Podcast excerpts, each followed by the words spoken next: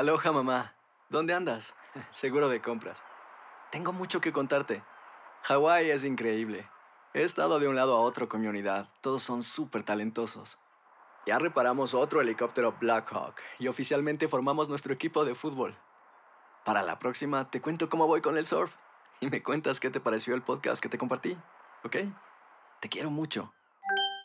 Be All You Can Be, visitando goarmy.com diagonal español. Hacer tequila, Don Julio, es como escribir una carta de amor a México. Beber tequila, Don Julio, es como declarar ese amor al mundo entero. Don Julio es el tequila de lujo original, hecho con la misma pasión que recorre las raíces de nuestro país. Porque si no es por amor, ¿para qué? Consume responsablemente. Don Julio Tequila, 40% alcohol por volumen, 2020. Importado por Diageo Americas, New York, New York. When you buy a new house, you might say, Shut the front door. Winning! No, seriously. Shut the front door. We own this house now. but you actually need to say, Like a good neighbor, State Farm is there.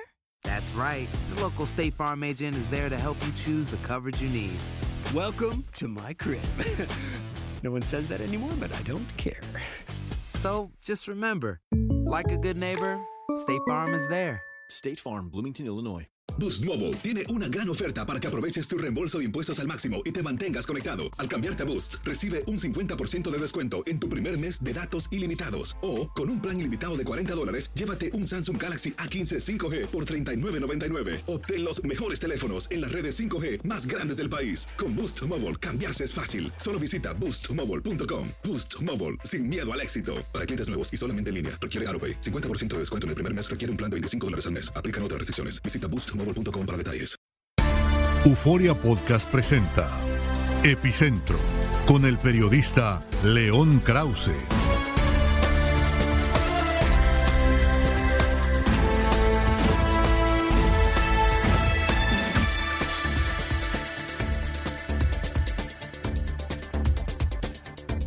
Queridos amigos, ¿cómo están? Me da mucho gusto saludarlos. Bienvenidos una vez más a Epicentro. Un placer estar con ustedes. Como siempre decimos, de verdad, muchas gracias por descargar este podcast, por escucharlo ya sea en su auto, si están ahí atorados en el tráfico, si están de pronto con los audífonos puestos en la oficina, si, eh, y esto me parece más improbable, pero pues quién sabe, a lo mejor sí, si de pronto eh, quieren oír unos buenos 20, 20 y tantos minutos de política y de reflexión eh, mientras hacen ejercicio, bueno, pues eh, cada quien, cada quien. La verdad es que no nos vamos a quejar y más bien les vamos a agradecer, como les agradecemos muchísimo. Bueno, el día de hoy quiero concentrar epicentro en dos entrevistas que realicé en la última semana.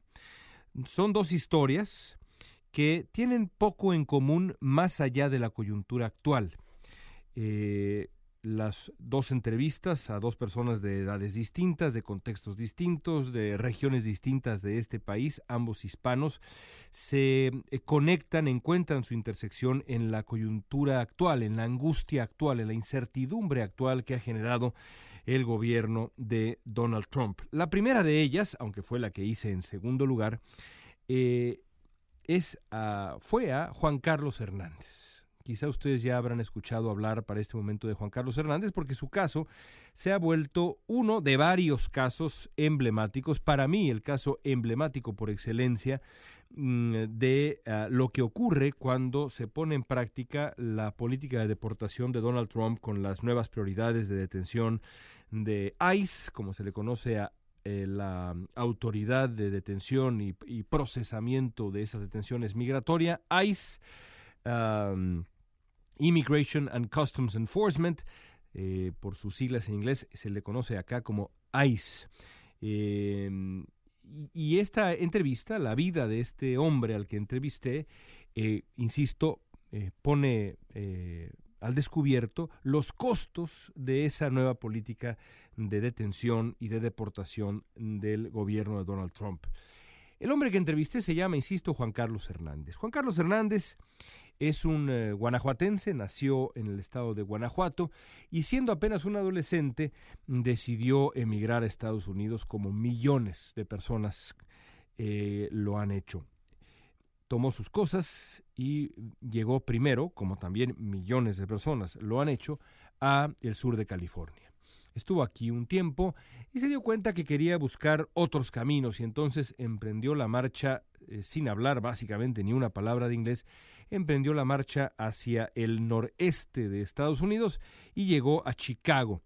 Ya estando en Chicago, la, la ciudad de Chicago, Illinois, emprendió la marcha a su vez hacia el sur del estado de Illinois hasta llegar a eh, un condado llamado, si la memoria no me falla, Franklin County, el condado de Franklin, en donde terminó avecindándose en un pequeño poblado, eh, o una muy pequeña ciudad, yo le llamaría un poblado, de apenas 8.000 habitantes, llamado West Frankfurt. Ahí, en West Frankfurt, pues comenzó a echar raíces. Hay que decir que de acuerdo con lo que me dijo en una entrevista Juan Carlos Hernández, West Frankfurt es un eh, poblado eh, de enorme mayoría anglosajona. No nada más eh, mayormente anglosajón. Estamos hablando de, de acuerdo con los cálculos de este hombre, 99% eh, anglosajón. Es más, cuando le preguntamos a Juan Carlos Hernández en la entrevista cuántas personas de origen hispano recordaba que vivían en West Frankfurt, dijo 30 tres decenas de hispanos. Así que bueno, a ese grado es anglosajón. El condado de Franklin votó por Donald Trump en las elecciones del año pasado, de manera, de manera además abrumadora. Es un pueblo minero, un condado minero. Ahí decidió construir su vida Juan Carlos Hernández, insisto, sin hablar ni una palabra de inglés. Ahí conoció a la mujer que sería su esposa, la madre de sus tres hijos, una eh, michoacana de la que se enamoró cuando llegó a pedir trabajo en el, eh, restaurante en el que trabajaba el señor Hernández. Comenzó de lavaplatos en un restaurante de comida mexicana. Ahí, insisto, conoció a su esposa. Con el tiempo, como pasa en muchísimos casos, y ahora me viene a la mente también el caso, por ejemplo, de un eh, indocumentado hispano en un restaurante muy famoso italiano de Brooklyn, que comenzó exactamente igual como eh, lavaplatos y garrotero y demás, y poco a poco fue avanzando hasta convertirse al día de hoy en el hombre que lleva la cocina del restaurante. Y me acuerdo que eh, lo conocí porque eh, llegamos ahí a comer mi esposa y yo hace años y nos sirvieron unas, uh, creo que eran unos ravioles al maíz que yo dije, oye, esto está rarísimo porque este manejo del maíz pues no me resulta, digamos, por decirlo menos italiano. Le pregunté a la dueña y me dijo, ah, el responsable es nuestro jefe de cocina, el chef de este lugar que se llama tal, no me acuerdo el nombre exacto, pero me dijo, le voy a decir que venga a conocerte. Y salió este muchacho, todavía joven, y me contó su historia y es una historia muy parecida a la de Juan Carlos Hernández, el haber comenzado desde abajo, limpiando y demás, aprender el oficio, un día, un día pidió que le enseñaran a cocinar ñoquis, aprendió a cocinar ñoquis, luego el resto de la pasta, luego tuvo esta idea para la receta, pa, terminó siendo el jefe de la cocina de este restaurante. Eh, y exactamente así como ocurrió con este muchacho, pues así pasó también con Juan Carlos Hernández, que con el paso del tiempo se convirtió en el gerente del lugar, el gerente de este restaurante que se llama, insisto, si la memoria no me falla, La Fiesta, y en este lugar se convirtió, digamos, en un, eh, en un miembro eh, queridísimo de la comunidad. El restaurante le hizo honor a su nombre, era el epicentro, digamos, de la, de la, de la fiesta del, lugar, un lugar a donde uno iba y creo que todavía va, porque está todavía abierto, aunque él ya no trabaja ahí por lo mismo que le ha ocurrido recientemente. Eh, un lugar agradable en donde uno iba a relajarse, a divertirse, a tranquilizarse, a buscar refugio del frío, eh, que en esa zona de Estados Unidos es bravísimo. En fin, la fiesta. Con el tiempo, insisto, eh, Juan Carlos Hernández se volvió gerente del restaurante, se hizo de amigos y colaboradores y luego empezó a desarrollar un un, una vocación de servicio comunitario muy singular. Al entrevistarlo me contó que pues de, de, pronto tuvo la idea de organizar brigadas de limpieza los fines de semana para limpiar la, la pequeña ciudad, para eh, limpiar este pueblo de West Frankfurt. Y luego eh, también me contó que eh, un cierto día los bomberos habían tenido pues que atender un incendio y él dijo, ¿sabes qué? Yo voy a ir a darles de comer de manera gratuita, a darles ahí un, ¿no? un, un tentempié, porque la verdad es que el asunto estaba bravo, y llegó cargado de comida para los bomberos. Este es el tipo de persona que eh, era y es todavía Juan Carlos Hernández. Se volvió pues un estadounidense modelo.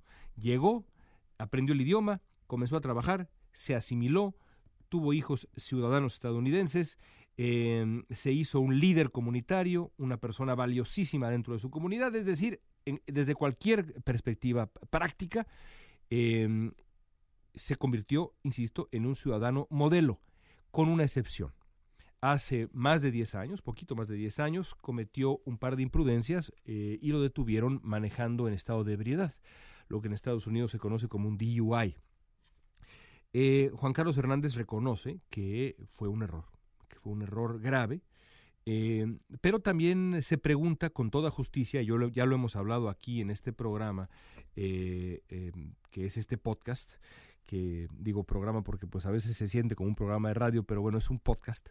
Ya lo hemos hablado en este podcast, como eh, en otras oleadas migratorias, pues los protagonistas de esas oleadas migratorias han cometido también errores, eh, han, eh, errores que no necesariamente tenían que haber derivado en una deportación. En el caso de los irlandeses, bueno, si hubieran deportado a todos los irlandeses que en Nueva York resultaban revoltosos, pues se hubiera quedado sin irlandeses Nueva York, y ya lo hemos platicado en cuanto a con cifras en la mano. Bueno, el caso es que esas dos detenciones por conducir en estado de ebriedad, eh, sucedidas, eh, digamos, dos noches a lo largo de 20 años de una vida ejemplar, le pueden costar, y estuvieron a punto de costarle a Juan Carlos Hernández, la deportación.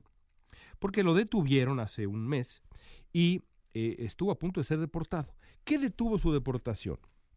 Bueno, su deportación la detuvo el envío de cientos de cartas al juez del caso.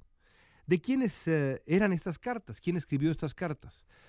Ciudadanos de West Frankfurt, los vecinos de Carlos Hernández, Juan Carlos Hernández, los amigos, los comensales del restaurante La Fiesta, gente que ha conocido a este hombre, no por los dos errores que cometió eh, al manejar estado de ebriedad, ni tampoco eh, gente que conociera su estado migratorio, sino gente que conoció a la persona a Juan Carlos Hernández el hombre ejemplar. Tal fue la oleada, tal fue la avalancha de cartas, que el juez decidió otorgarle la libertad a Juan Carlos Hernández mientras procede el resto, digamos, del caso. Todavía corre eh, riesgo de deportación, pero está ahora en libertad este hombre. ¿Por qué? Pues porque el juez, el juez se dio cuenta que a pesar de que tenía a sus espaldas, llevaba cargando, digamos, esos dos errores cometidos, eh, dos errores en 20 años, estaba también hablando de un hombre ejemplar. Y eso obliga a, una, a un debate, porque casos como el de Juan Carlos Hernández hay muchísimos. Quizá no hay, digamos, tantos ejemplos de líderes comunitarios tan comprometidos, pero yo me atrevo a decir que hay muchísimos casos así. Y en cierto sentido mejores. ¿Por qué? Porque hay gente que es como Juan Carlos Hernández sin haber tenido ni una sola mancha en su historial, sin haber sido jamás detenido eh, por la policía por eh, manejar estado de ebriedad o cualquier otra cosa. Simplemente gente que se ha dedicado décadas y décadas a trabajar, construir una familia, asimilarse, es decir, ciudadanos estadounidenses modelo, ejemplares, ejemplo de lo que se puede hacer en este país. Y eso me lleva a la segunda a la segunda entrevista que tuve. Fui a una universidad llamada Cal State LA, en el uh, este de Los Ángeles. Y me senté a conversar con eh, varios estudiantes de esta, de esta universidad. Eh, la tarde ya estaba muriendo cuando decidimos, bueno, hacer una última entrevista y se sentó frente a mí una chica llamada Susana, Susana Terrones. Y entonces me empezó a platicar su historia me empezó a platicar que es eh, eh, eh, parte de una familia no numerosa, numerosa, si mal no recuerdo, tiene tres hermanos. Ella es la única que llegó a Estados Unidos en brazos de su mamá. El resto de su familia son, son, son nacidos aquí en Estados Unidos, sus hermanos. Pero es hija, evidentemente, de dos inmigrantes indocumentados. Y ella misma es una inmigrante indocumentada eh, que ha encontrado protección y oportunidad gracias al programa de acción diferida de la acción ejecutiva de Barack Obama, el famoso DACA. Es decir, es una soñadora, una dreamer. La historia de Susana me conmovió desde el principio porque me contó, por ejemplo, que cuando cruzó en brazos de su mamá, eh, la señora, la, madre de Susana, eh, la estaba amamantando porque era una bebé de meses. y se le secó la leche, así me dijo ella. Eh, yo eh, sabía que la, yo más bien sabía que se decía se fue la leche. Me acuerdo que así eh, he oído, se me fue la leche. Pero ella decía se le secó la leche. Bueno, ustedes saben a lo que me refiero, simplemente ya no tuvo con qué amamantarla. Y entonces Susana me dijo, yo me hubiera muerto de no ser porque otra migrante que venía con nosotros estaba también amamantando a su hija y mi mamá me dio con ella. Y esa mujer me dio pecho y logró que no me muriera yo en el desierto. Y desapareció, me dijo. Luego desapareció, no la volvimos a ver y estoy convencida de que pudo haber sido un ángel, me decía Susana Terrones. Increíble historia. Y luego me contó cómo llegó acá y, y, las horas que han trabajado sus padres, siempre desde la honestidad, siempre desde el esfuerzo. Eh, horas y horas y horas, días de 15, 16 horas, a veces más, entre el trabajo que hacen para darle de comer a sus hijos y el trabajo que hacen en casa, que es tan o más pesado que el que se hace afuera de casa. Y me dijo después em, que, que ella era la primera de su familia en ir a la universidad eh, y en ese momento rompió en llanto porque me describió la enorme responsabilidad que, sentía también al ser la primera en su familia, la historia de su familia, en, eh, en, ser, digamos, y la gran oportunidad que implica ser el primer estudiante universitario. Me contó también, digamos, que su padre se dedicaba a la venta de baratijas. Y, si, y de nuevo, si mal no recuerdo, creo que o fue ella o fue alguien como ella, y en el fondo es lo mismo, porque son historias muy parecidas, que se dedicaba su padre a, bajar del monte en Puebla con un, en un burro cargado de leña y iba a la ciudad de Puebla. Yo le decía, ¿te das cuenta que en 20, en 20 años tu padre ha logrado pasar de ser un muy humilde y profundamente honesto, pero muy humilde vendedor de leña en Puebla, a tener una hija que está estudiando en la universidad en Cal State Los Ángeles? ¿No te parece notable? y entonces la chica estaba pues muy conmovida, pero no le estaba yo diciendo nada que no supiera, ella, ella tenía muy claro eh, lo que significaba para ella y para los suyos esta conquista que, eh, cotidiana que implica a su vez el, ir a la universidad, el, levantarse todos los días, el ser la primera persona en tener estudios universitarios. Eh, y al final de la entrevista le pregunté, oye, ¿tú quieres a Estados Unidos? Y Susana me dijo, sí quiero Estados Unidos, aunque, aunque no me quiera de vuelta. Y entonces yo le dije, no, porque Donald Trump no es Estados Unidos. ¿eh? Donald Trump no es Estados Unidos. Y nos despedimos dándonos la mano, una chica muy cariñosa. Espero poder subir pronto la entrevista en línea para que puedan ustedes ver, eh, verla físicamente a Susana. Ahí está su foto en mi Instagram, pero eh, me interesa tanto que vean. Es una de las, de las cientos de entrevistas que hemos hecho en la mesa, pero esta en particular me ha conmovido. Bueno, las dos historias se conectan eh, o encuentran su intersección en ah, el debate necesario sobre qué es un americano, qué es un estadounidense, qué quiere este país que sean sus ciudadanos, la gente que ha comenzado a echar raíces o que lleva décadas, años echando raíces. ¿Qué es un estadounidense? A mí me cuesta trabajo pensar que si dejáramos de lado eh, el dogma ideológico, si dejáramos de lado el racismo, si dejáramos de lado la polarización política, una persona no viera las vidas de ambas personas, de Juan Carlos Hernández y de Susana Terrones y los suyos, y viera las trayectorias de crecimiento, de, de arraigo y de crecimiento de ambas personas, de ambas familias. Y, pudiera, digamos, me cuesta trabajo pensar que esa, que, que esa persona que viera esas dos historias pudiera negar que estamos hablando de estadounidenses ejemplares. Historias ejemplares. Este país fue hecho precisamente a través, a través de migrantes, a través de vidas como las que les he platicado el día de hoy. Estas son las historias que formaron Estados Unidos, que forjaron el carácter de este país.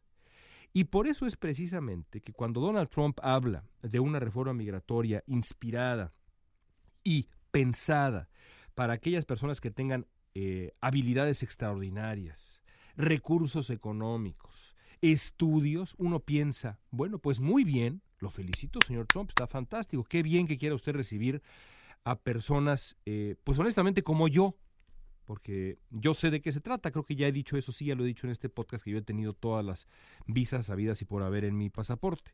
Yo sé lo difícil que es tener una visa de habilidades extraordinarias, la llamada visa O, porque me, O1, porque incluso me pidieron, no estoy exagerando, que mandara hasta las fotografías de la revista TV, TV Notas de mi boda, para que demostrara yo qué extraordinario, entre comillas, soy. ¿No? Bueno, una locura para, que, para construir ese dossier de las habilidades extraordinarias de este humilde periodista. Bueno, eso es lo que Donald Trump quiere hacer en el fondo, cuando dice una reforma migratoria que, comience un sistema basado en el mérito, se refiere a que uno tenga estudios, que pueda eh, presumir que, salió en revistitas, que, tiene, que tenga fama y que tenga dinero. Eso no me lo preguntaron a mí, gracias a Dios porque no me hubiera ido bien, pero sí, también que tenga dinero. Lo que habría que preguntar entonces es, muy bien, entonces es una reforma migratoria para los privilegiados y los demás que se jodan. Los demás que se jodan. El problema es que los demás que Donald Trump y los suyos quieren mandar a joder son exactamente personas como Susana Terrones y Juan Carlos Hernández, que son, desde cualquier punto de vista, ciudadanos ejemplares, y desde cualquier punto de vista, la tierra desde la cual o en la cual ha arraigado el sueño americano y lo sigue haciendo. Ese es el debate que hace falta en Estados Unidos. Es un debate ineludible, ya sea ahora o dentro de algunos años. Uno tendrá que ver, ellos tendrán que ver a estas personas que son las que realmente hacen a este país, no los ingenieros de software, no los periodistas cuya boda salió en el TV Notas, no los eh, doctores, bueno, los doctores importan mucho, ¿verdad? No me pongo en el mismo nivel que un médico, pero no nada más esos, sino también la gente como los papás de Susana Terrones, Susana Terrones misma, primera, primer miembro de su, de su familia en ir a la universidad, y Juan Carlos Hernández, este guanajuatense que conquistó a todo un pueblo, pequeña ciudad en Illinois. Esa es la realidad. Y hasta ahí la dejamos amigos, gracias por escucharnos. Hasta la próxima con otro esto fue Epicentro con el periodista León Krause.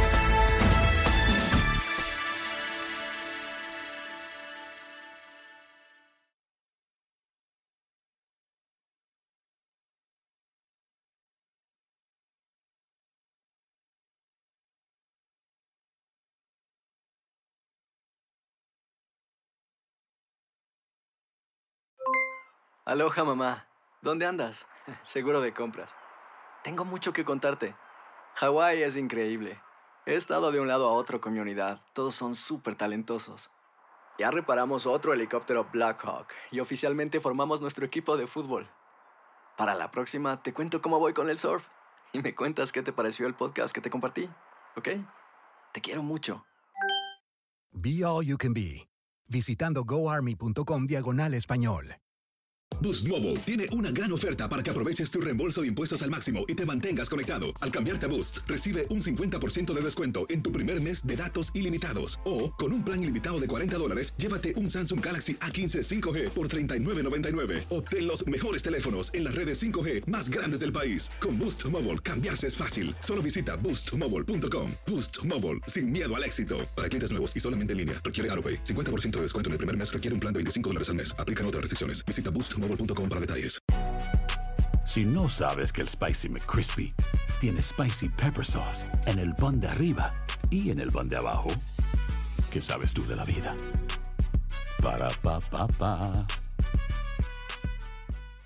El verano llega con nuevos sabores a The Home Depot. Encuentra ahorros en asadores, como el Next Grill con cuatro quemadores de gas propano ahora en compra especial, a solo 199 dólares para hacer comidas de todos los sabores y cumplir con todos los antojos, desde una clásica carne asada con elotes y cebollita, hasta jalapeño poppers para darle un toque picante a la reunión. Prueba nuevos platillos y sabores este verano con ahorros en asadores de The Home Depot. Haces más, logras más.